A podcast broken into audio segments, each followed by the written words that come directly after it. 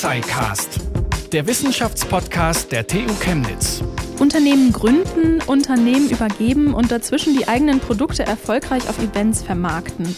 Was hinter dem Event-Marketing steckt und warum die Unternehmensnachfolge manchmal schwerer ist als gedacht, darüber spreche ich heute mit Professor Dr. Cornelia Zanger von der Professur für Marketing und Handelsbetriebslehre der TU Chemnitz. Mein Name ist Lara-Lena Gödde und ich freue mich, dass ihr auch bei dieser neuen Folge des Tuxicast dabei seid. Und ich freue mich jetzt auch, Frau Dr. Zanger begrüßen zu dürfen. Hallo. Hallo, herzlich willkommen. Frau Zanger, zu Beginn dieser Folge stellen wir immer die Frage zum wissenschaftlichen Werdegang unserer Gesprächspartner und bei Ihnen interessiert uns eine Sache besonders. Sie haben in der DDR Betriebswirtschaftslehre studiert und bekanntermaßen hat die DDR ja ein etwas anderes Wirtschaftsmodell als die BRD gehabt. Wie war es damals, BWL zu studieren?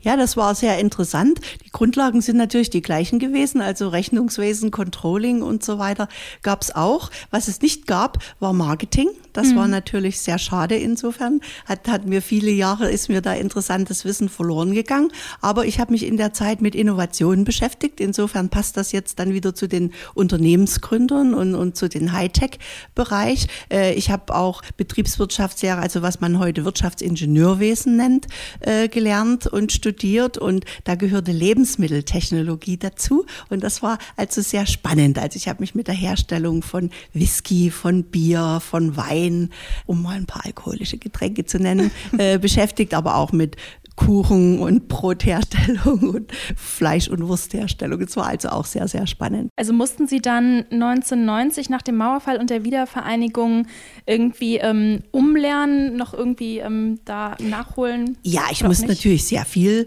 lernen. Das, das Erste, was eben richtig schlecht war und gefehlt hat, war natürlich Englisch, äh, weil natürlich die Marketingliteratur alle im Englisch war. Aber ich habe seinerzeit promoviert und habilitiert in dem Bereich, was man heute Innovationsmanagement nennt. Mhm. Also das hieß, äh, in der ehemaligen DDR hieß das Forschung und Entwicklung, also mit, mit Hightech sozusagen, war damals noch nicht so Hightech, aber immerhin äh, beschäftigt. So, und da hatten wir damals auch Bücher ge geschrieben und veröffentlicht. Insofern ist mir der Start da sehr einfach gefallen. Ich war in, im Softwareunternehmen zu der Zeit und habe dann auch eine, sofort eine Einladung gekriegt an die Universität nach Kiel, hatte dort meine erste Gastprofessur in Innovationsmanagement. Und es war natürlich sehr spannend, dort also auch die, die Studenten zu erleben. Na, die haben geguckt, also die kannten ja überhaupt keine Wissenschaftler aus der ehemaligen DDR oder überhaupt aus dem Ostblock. So, und da, da waren die die Vorlesungen waren voll, die waren ganz aufmerksam und wir haben aber sehr schnell dort gemerkt, dass wir da eine gemeinsame Basis haben. Ich habe ein paar wichtige Veröffentlichungen dann schon in dem Semester in Kiel geschrieben, die dann auch die Grundlage waren für meine spätere Berufung nach Aachen an die RWTH. Und dann dort bin ich dann zum Marketing übergetreten. Dann hat's mich nicht mehr gehalten. Mhm. Das fand ich dann einfach so spannend und habe mich dann mit Psychologie und Marketing beschäftigt.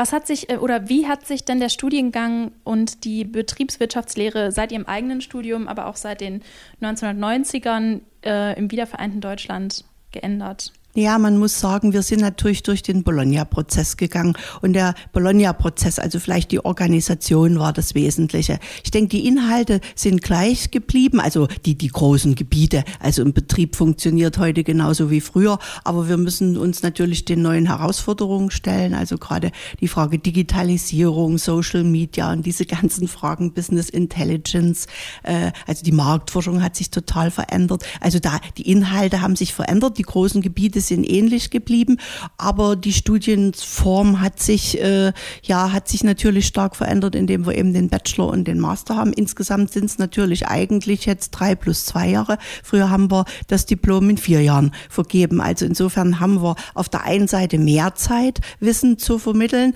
Auf der anderen Seite sind die Wahlmöglichkeiten äh, sehr, sehr viel größer geworden.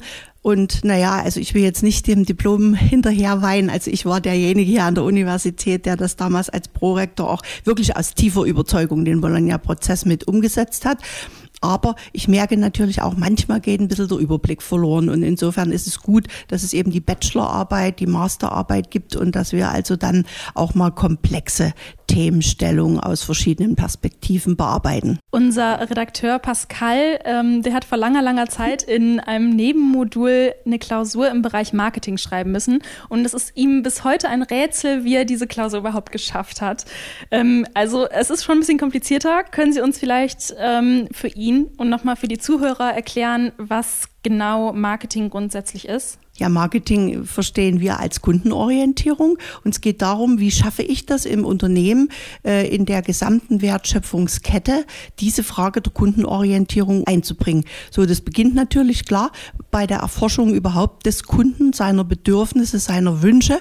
Also früher haben wir ja viel hergestellt, gerade in, in dem Hightech-Bereich, äh, wo wir eben gesagt haben, oh, das ist toll, das ist ein Patent und das wird jetzt umgesetzt. Und am Ende hat der Kunde gesagt, oh, brauche ich überhaupt nicht. Ne? Mein Beispiel sind immer diese äh, Fassi-Set gesteuerten äh, Waschmaschinen. Ne? Also ich brauche keine Waschmaschine mit 38 Programm.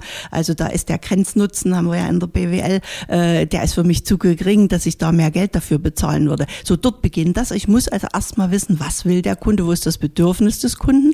So, dann muss eben diese Innovation kommen, der Forschungs- und Entwicklungsprozess und dann muss der gesamte Beschaffungslogistik, Produktionsprozess auf den Kunden eingestellt werden. Und am Schluss äh, beginnt natürlich dann die Vermarktung und dann beginnt das Marketing, aber übergreifend mit allen Marketinginstrumenten, die wir kennen, also Kommunikation, Preisgestaltung, Produkt hatte ich schon genannt. Und was heute natürlich ganz, ganz wichtig ist, ist die Vertriebswegegestaltung. In meinem Lehrstuhlnamen steht der Handelsbetriebslehrer. Das klingt immer sehr altmodisch, aber das ist heute ganz, ganz aktuelles Thema. Also Multi-Channel äh, wünscht der Kunde einfach. Ich, ich kann im, insbesondere im Konsumgüterbereich, Handelsbereich, ich kann gar nicht mehr als Unternehmen bestehen, wenn ich nicht wirklich mehrere Kanäle betreibe. Na, Sie äh, kaufen sicher auch Ihre Bekleidung bei Salando oder bei anderen Online-Portalen, wollen aber natürlich auch mal in den stationären Handel gehen, wollen mal eine schöne Modenschau sehen. Also das alles müssen wir natürlich äh, marketingmäßig steuern, weil es muss sich ja am Ende alles rechnen. Wir sind Betriebswirte im mhm. tiefen Herzen. Mhm. Also zusammengefasst, Kundenorientierung. Ich frage mich jetzt gerade so ein bisschen, wenn man äh, wenn man es böse formulieren würde, würde man ja sagen, Marketing erschafft ja eigentlich dann vielleicht auch erst so ein Bedürfnis, wo der Kunde dann am Anfang gar nicht so dachte, dass er das Bedürfnis überhaupt hatte. Ja, den Vorwurf haben wir oft. Mhm. Aber man muss an der Stelle mal sagen, das ist kein gutes Marketing. Mhm. Das gute Marketing erkennt das Problem, mhm. nicht das Produkt. Also zum Beispiel das Problem Mobilität. Das haben, diskutieren wir ja heute sehr, sehr stark. Der Kunde hat das Problem Mobilität. Der Kunde hat nie das Produkt Auto im Kopf als mhm. erstes oder Fahrrad oder Elektroroller, wollen wir uns gar nicht vertiefen in die Diskussion. Also der Kunde hat im Kopf, er will mobil sein und das muss ich ihm anbieten. Ah, okay. Ich muss ihm intelligente Mobilitätsangebote machen. So und genauso ist das mit, mit, mit dem Handy, mit dem Smartphone. Der Kunde hatte den Wunsch, äh, Mobilkommunikation zu betreiben. So und da gab es eben erst diese, diese schweren äh, Mobiltelefone, die, das kennen Sie alles nicht mehr, die hat man ins Auto gesetzt von Siemens, die waren so groß wie Koffer äh, hat man da getragen. So, aber der Kunde hat eben, da hat man erkannt, äh, ich brauche mobile Kommunikation für den Kunden. Und heute haben wir natürlich alle unser Smartphone, sind ganz glücklich äh, und können eigentlich alles mobil äh, machen. Aber so hat sich das entwickelt. Das ist nicht das Produkt, sondern ist die Problemlösung, die mhm. wir als Marketiers anbieten müssen. Ähm, was steckt denn aus wissenschaftlicher Sicht ähm, für Sie besonders Interessantes hinter diesem Begriff Marketing? Was sind da besonders spannende Fragen? Ja, eigentlich, wenn man sowas betreibt, sind natürlich alle Fragen interessant. Mhm. Uns interessiert vor allen Dingen der Markenaufbau. Damit haben wir uns, der Lehrstuhl besteht ja jetzt hier 25 Jahre, wir haben uns sehr, sehr stark immer mit der Frage beschäftigt, wie baue ich starke Marken auf. Eine meiner Lieblingsmarken, Red Bull, äh, ist für mich als ein wahnsinns gutes Beispiel. Die gibt's ja erst seit Mitte der 90er Jahre, wie es gelungen ist, in einer kurzen Zeit so eine schlagkräftige Marke aufzubauen. Äh, und und da ist natürlich dann wieder für uns ganz spannend gewesen die Kommunikation in diesem Markenumfeld. Äh, wir haben eben geschaut, was für Kommunikationsinstrumente sind besonders wirkungsvoll für solchen Marketingaufbau oder Markenaufbau. Und da sind wir eben auf Events gestoßen und haben eben festgestellt, dass gerade dieses äh, dieses Erlebnis, dieses bestimmte äh, Markenerlebnis, was ich eben nur mit so einer Veranstaltung schaffen kann, wenn ich das eben inszeniere, äh, dass das das Faszinierende ist, was im Kopf des Kunden hängen bleibt. Ne? Und bei einer Marke will ich ein Image aufbauen. Das heißt, ich brauche also viele verschiedene Aspekte, die äh, für eine Marke im Kopf des Kunden verankert sind. Das sind sachlich rationale Sachen, also die, die Marke ist gut, das Getränk schmeckt, Preis-Leistungs-Verhältnis stimmt oder solche Sachen. Aber äh, der Unterschied zwischen den Marken entsteht durch die emotionale Seite, die Emotionalisierung. Wie sympathisch ist mir die Marke, welche Gefühle verbinde ich damit, stehe ich der Marke nah oder eher fern. Und das kann ich natürlich durch diese Events, durch solche markeninszenierten Veranstaltungen erreichen. Was hat Red Bull da Ihrer Meinung nach richtig gemacht? Ja, die haben eigentlich alles richtig gemacht, kann man an der Stelle mal wirklich Aber sagen. Sie arbeiten nicht die, für Red Bull, oder? Oh nein, ich habe auch mit denen nie ein Projekt gemacht. Also die Okay. kann ich für wirklich loben. Ich habe mit ganz, ganz vielen anderen Projekten, mit Red Bull nicht.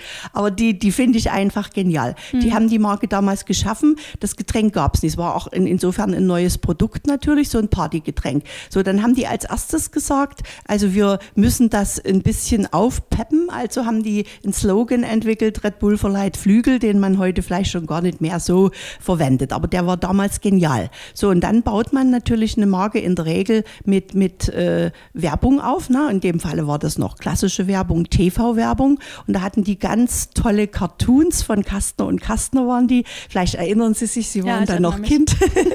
Aber ganz, ganz süß waren die gemacht und haben die immer dieses Thema Red Bull verleiht Flügel immer wieder gespielt und haben natürlich das als Partygetränk deklariert, haben gesagt, es ist nicht für die ganz Kleinen. Die Kinder, die dürfen das nicht kriegen. Äh, Das wird so ab 16 Jahren eigentlich erst getrunken, obwohl man das unterdessen weiß. Also das ist hier der Kaffee, den wir trinken, der ist vielleicht stärker als so ein Red Bull äh, bezüglich der Wirkung.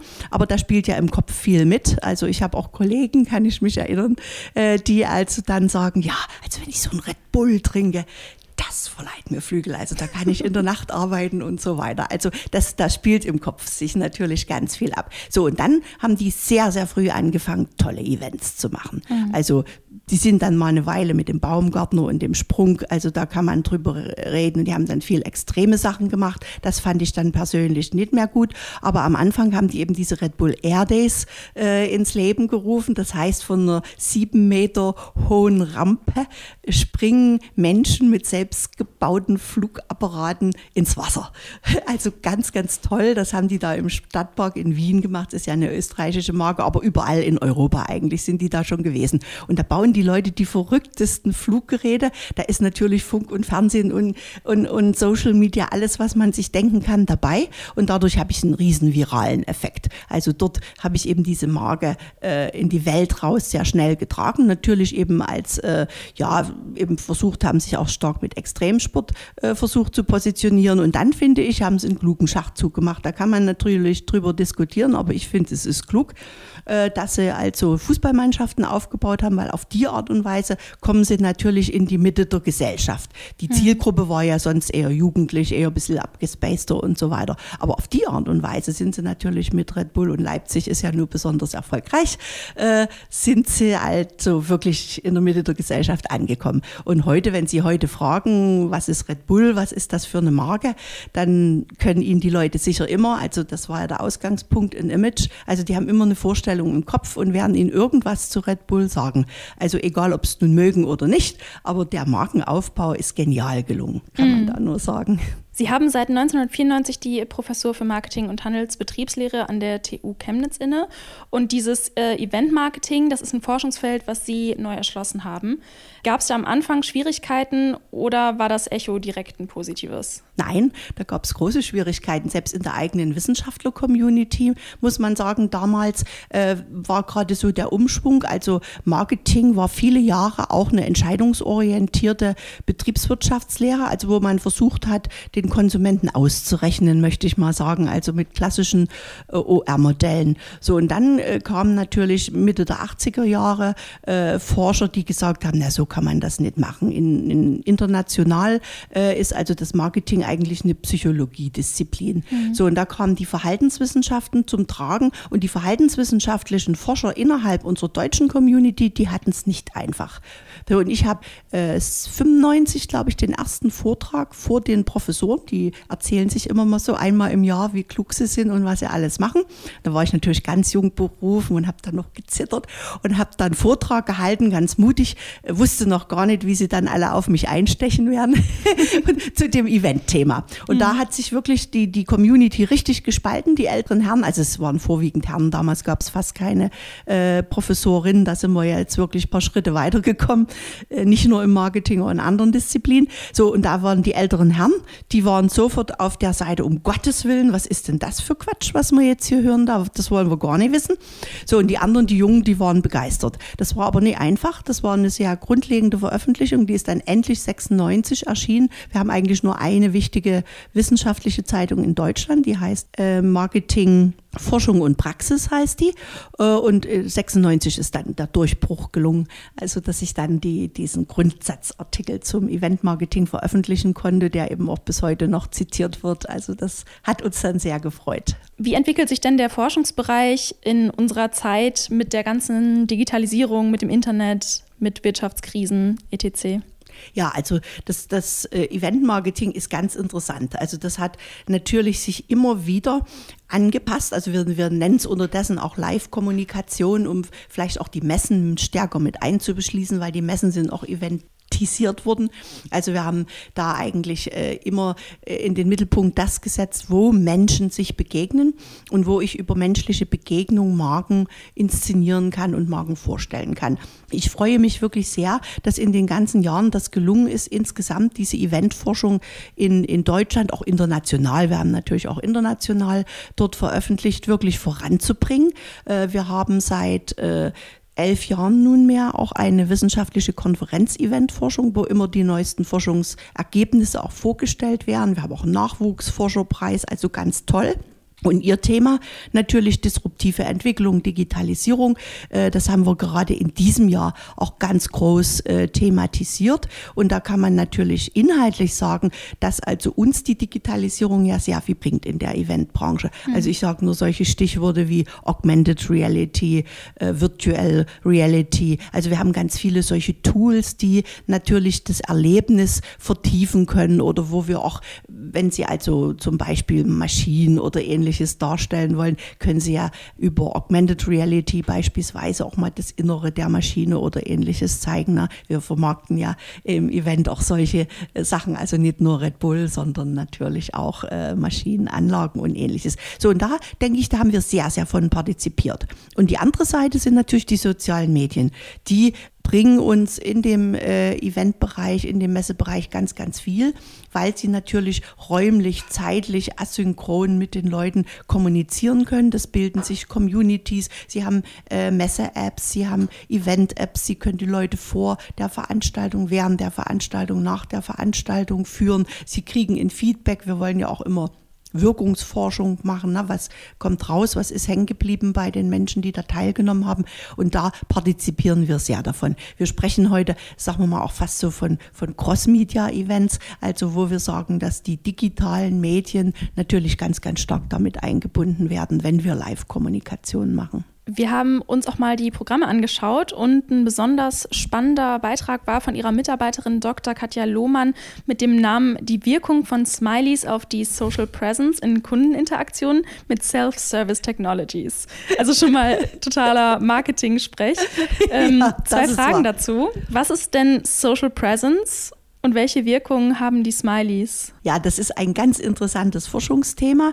Äh, wir haben, also muss man vielleicht ein bisschen den, den, den Kontext erklären. Wir haben ja äh, viele solche Self-Service-Technologien, wie wir das nennen. Das heißt, wir haben eigentlich eine Bankberatung früher in Anspruch genommen. Da war eben der Bankmitarbeiter und der Kunde und die haben sich da unterhalten oder haben eben irgendeinen Kontoauszug äh, ausgetauscht, eine Zahlung in, aufgegeben oder ähnliches. So heute haben wir in ganz, ganz vielen solchen Bereichen solche Standardprozesse, die eben ersetzt werden äh, durch eine Interaktion mit einer Maschine, also im Bankenbereich Beispiel, ne, machen Sie Online-Banking. Bei anderen Bereichen äh, wird auch äh, der, der Service beispielsweise Kundenanfragen und so weiter werden über Chatbots oder ähnliches entsprechend beantwortet. So, und was wir gemerkt haben, dass also die Smileys, die wir ja in unserem äh, Umfeld ständig und überall einsetzen, also Frauen besonders gern, also gibt es auch Forschung dazu, dass Frauen noch eher Smileys einsetzen als Männer, äh, dass die in dem beruflichen Kontext oder dem kommerziellen Kontext bisher überhaupt keine Rolle spielen.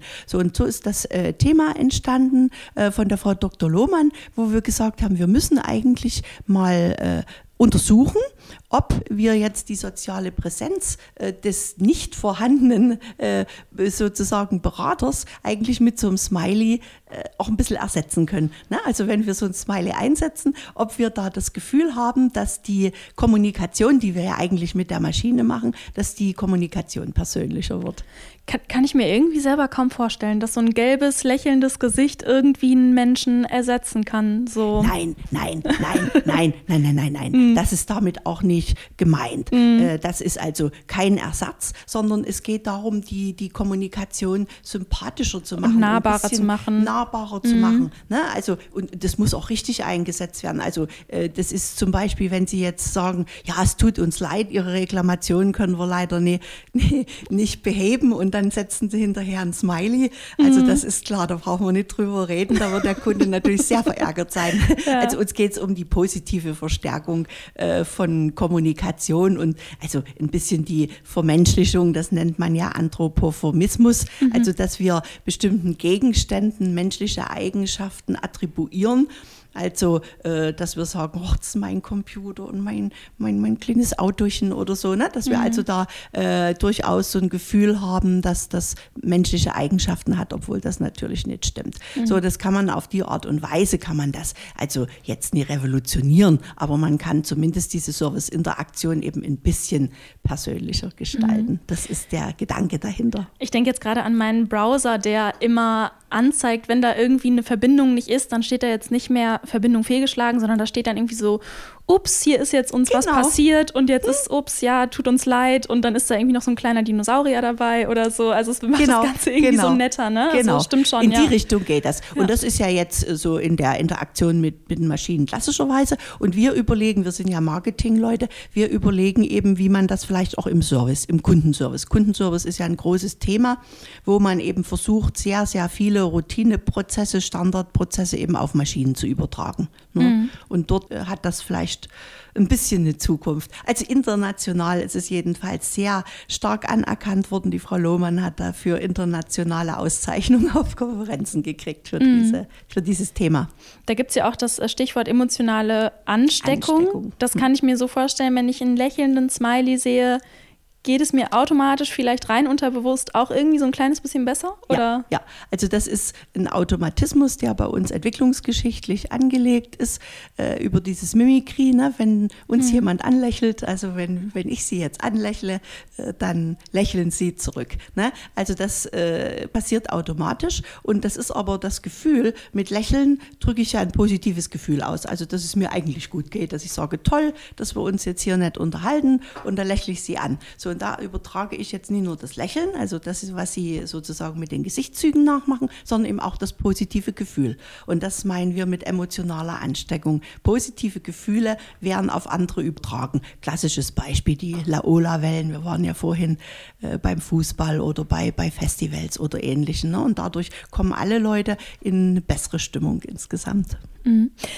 Startups, also Neugründungen, sind ja gerade so ein großes Thema und ein Trend. Ähm, aber es gibt natürlich auch ganz viele bestehende Unternehmen. Warum ist da in dem Kontext die Nachfolgeforschung so ein wichtiges Thema? Weil das ist ja auch ein Thema an Ihrem Lehrstuhl, ne? Ja, wir haben am Lehrstuhl natürlich uns auch in, mit anderen Themen als mit Events beschäftigt, logischerweise. Und ein so ein Thema war, dass wir uns immer mit äh, kleinen und mittelständischen Firmen hier beschäftigt haben, auch sehr in der Region oder auch im, im Internationalisierungskontext. Äh, danach kam eben dann die Frage Startups im Zusammenhang auch mit unserem äh, großen Succeed-Projekt, was wir ja seit vielen Jahren hier erfolgreich an, an unserer Universität Freiberg, Mittweida und Zwickau äh, betreiben. Da haben wir also sehr viele Forschungsprojekte auch gemacht, so wie eben dieses Entrepreneurship funktioniert, wie auch ein gutes Gründungsklima entsprechend entsteht äh, und haben dort auch natürlich die Firmen, die die Startups betreut. So, jetzt äh, in den letzten Jahren, also wir bearbeiten das Thema seit fünf, sechs Jahren, ist gerade hier in unserer Region, aber das gilt für ganz Deutschland eigentlich, die Frage der Unternehmensnachfolge sehr stark auf die Agenda gesetzt worden. Einfach deshalb, weil viele Unternehmen, und hier in Sachsen ist das eben so, das sind, glaube ich, über 4000 Unternehmen, die da in den nächsten ein, zwei Jahren anstehen zur Übernahme. Die sind also nach der Wende, haben die diese Firmen gegründet äh, und die sind jetzt eben so über 60, teilweise über 70. Und äh, das ist ihr Lebenswerk. Ich habe es in Vorträgen immer genannt, It's My Baby. Also international ist das Thema nämlich auch sehr interessant. Und deswegen haben wir Forschungsprojekte aufgenommen, die sich speziell mit der Frage auch beschäftigen, wie geht dieser Übergabeprozess äh, von einem Unternehmer zu einem neuen Unternehmer, wie findet der eigentlich statt? Da gibt es nun viele psychologische Untersuchungen und wir haben uns vor allen Dingen dort mit dem Psychological Ownership beschäftigt. Also das ist äh, sozusagen im Kopf äh, des Eigentümers, des Alteigentümers, wo er sagt eben, it's my baby, äh, ich habe das Unternehmen aufgebaut, das sind meine Mitarbeiter, äh, das ist mein Werk, das sind meine Ideen, die hier drin sind und da ist eigentlich kein junger Mensch gut genug, das weiterzuführen.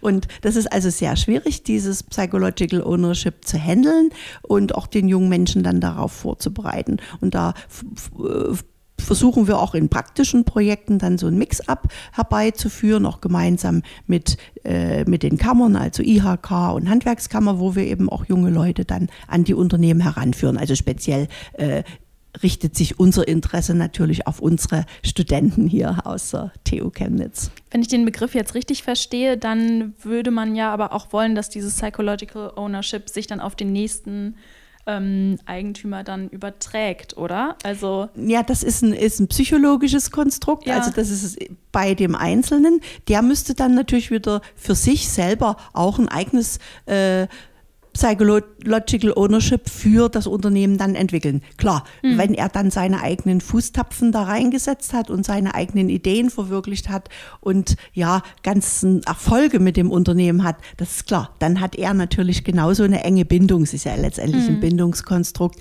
hat er genau dann so eine enge Bindung an das Unternehmen wie sein Vorgänger. So hofft man sich's, wenn also die Unternehmensübergabe sehr positiv gelingt. Aber es ist, das ist ein schwieriger Prozess. Also ich hatte mich vorher auch nicht so damit beschäftigt. Ähm, da gibt es sehr, sehr viele Schwierigkeiten.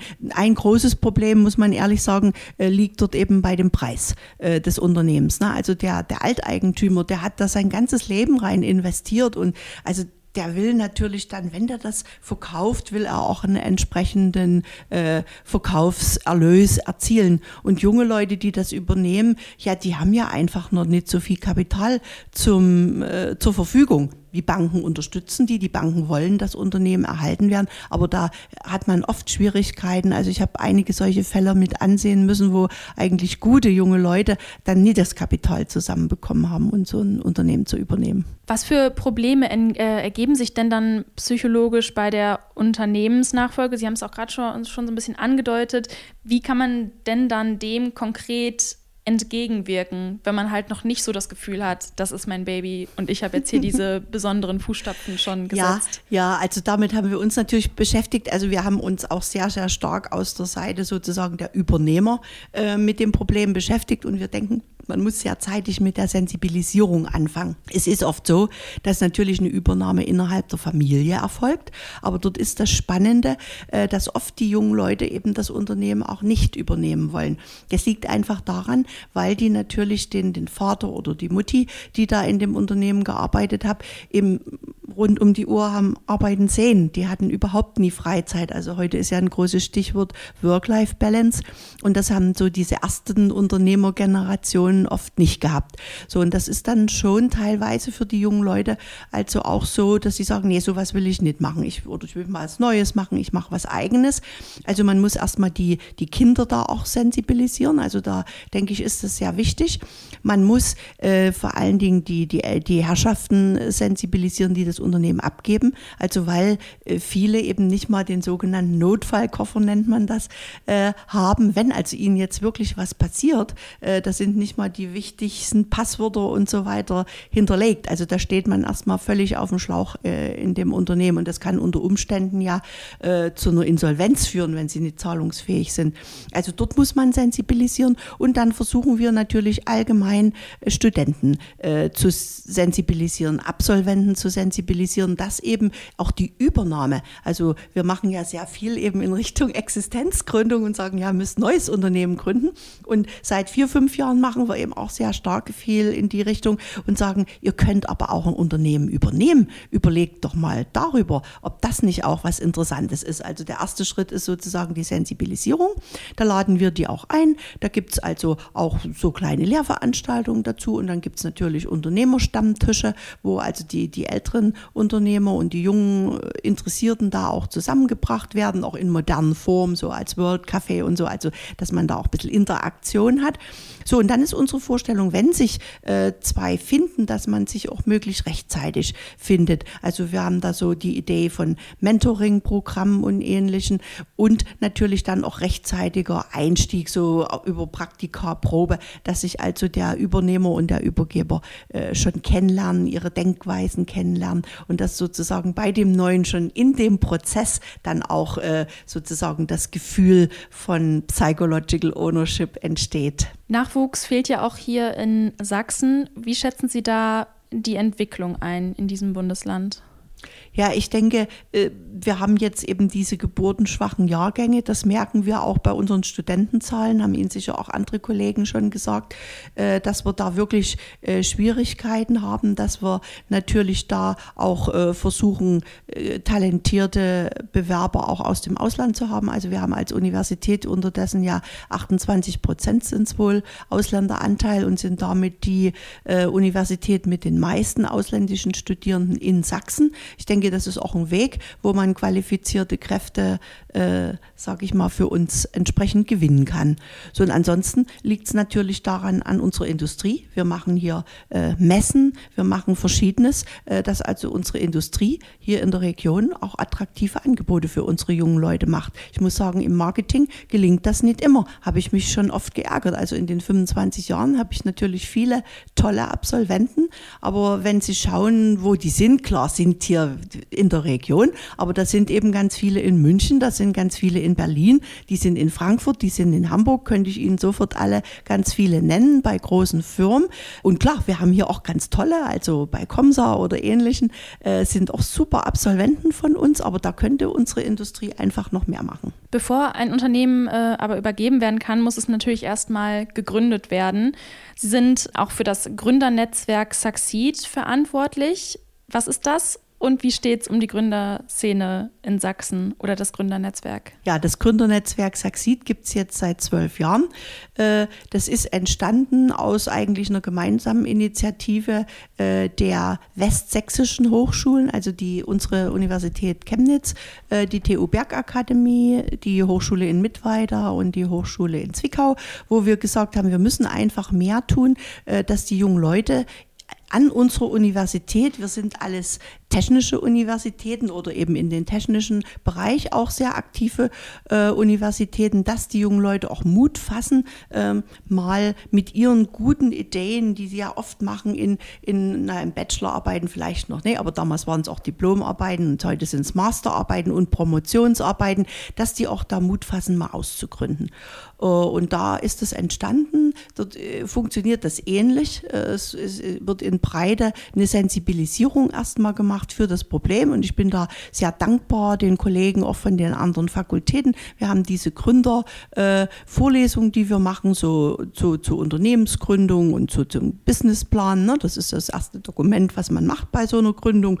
Äh, diese Vorlesung haben wir in ganz, ganz vielen Masterstudiengängen und Curricula auch mit drin an der Universität und dadurch ist es natürlich, hat sich das sehr, sehr positiv entwickelt in den letzten Jahren, äh, dass wir da also viele Ausgründungen haben. Aber natürlich nicht nur technische, sondern wir haben eben auch in den Geisteswissenschaften Ausgründungen oder in Zwickau haben wir diese sogenannten Gebärdendolmetscher. Äh, das ist also auch ein, ein, ein unheimlich gesuchtes Berufsfeld, äh, wo sie also bei, ja, was weiß ich, wenn sie krank sind oder so, dann natürlich so einen Dolmetscher brauchen. Also das sind auch Leute, die sich selbstständig machen, gehören eben auch Freiberufler dazu. Gibt es so typische Unternehmen, die von ehemaligen Studierenden der TU Chemnitz gegründet wurden? Ja, natürlich. Also könnte ich Ihnen nennen hier Elektronikdesign, die also auch hier EDC, Elektronikdesign Chemnitz, die also hier auch einen schönen, schönen Bau haben auf unserem Technologiecampus. Und natürlich direkt aus unserer Fakultät kann ich Ihnen Stuffbase nennen, also unheimlich erfolgreich erfolgreiche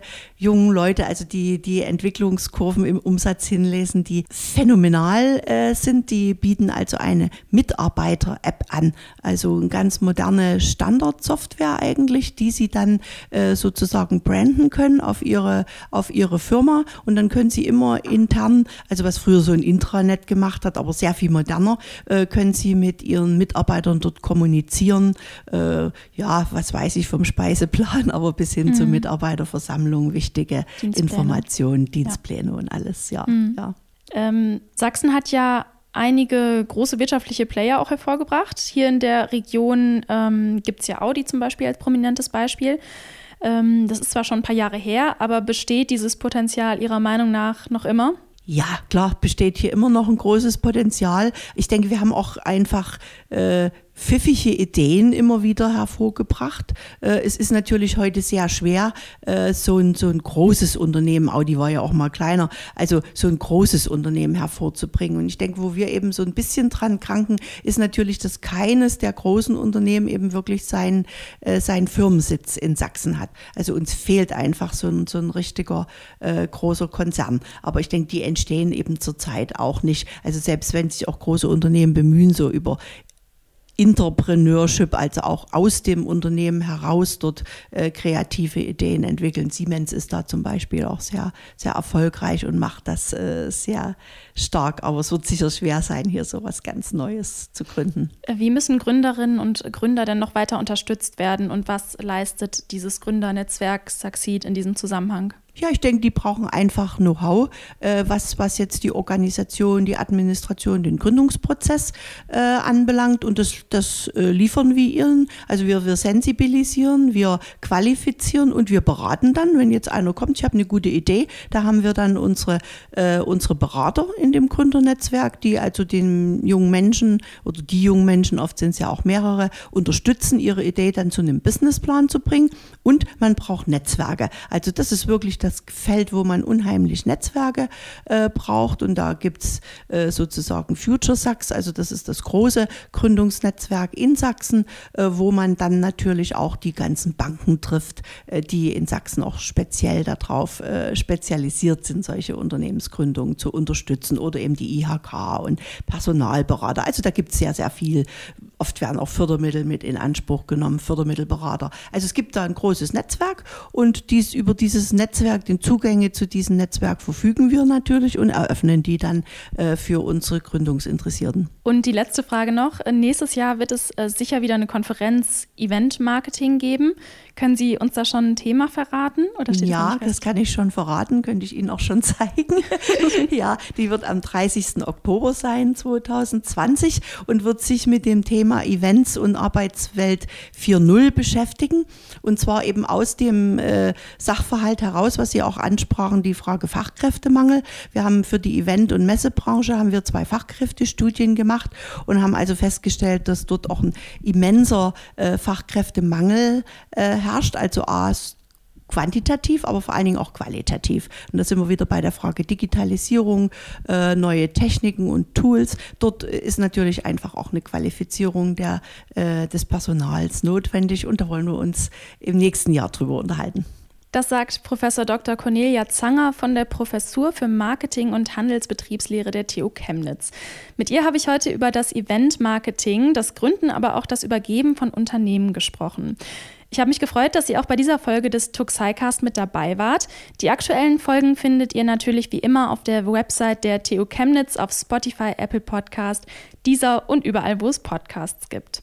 Und falls ihr jetzt sagt, hey, Moment mal, da gibt es ein Thema, was mich interessiert und worüber die beim Tuxicast noch nicht gesprochen haben, dann schreibt uns doch auf Facebook oder Twitter. Dort könnt ihr auch Feedback und Kommentare hinterlassen. Und wenn euch eine Folge gefallen hat, dann teilt doch gerne den Tuxicast online oder erzählt euren Kommilitonen, Dozenten oder Freunden davon.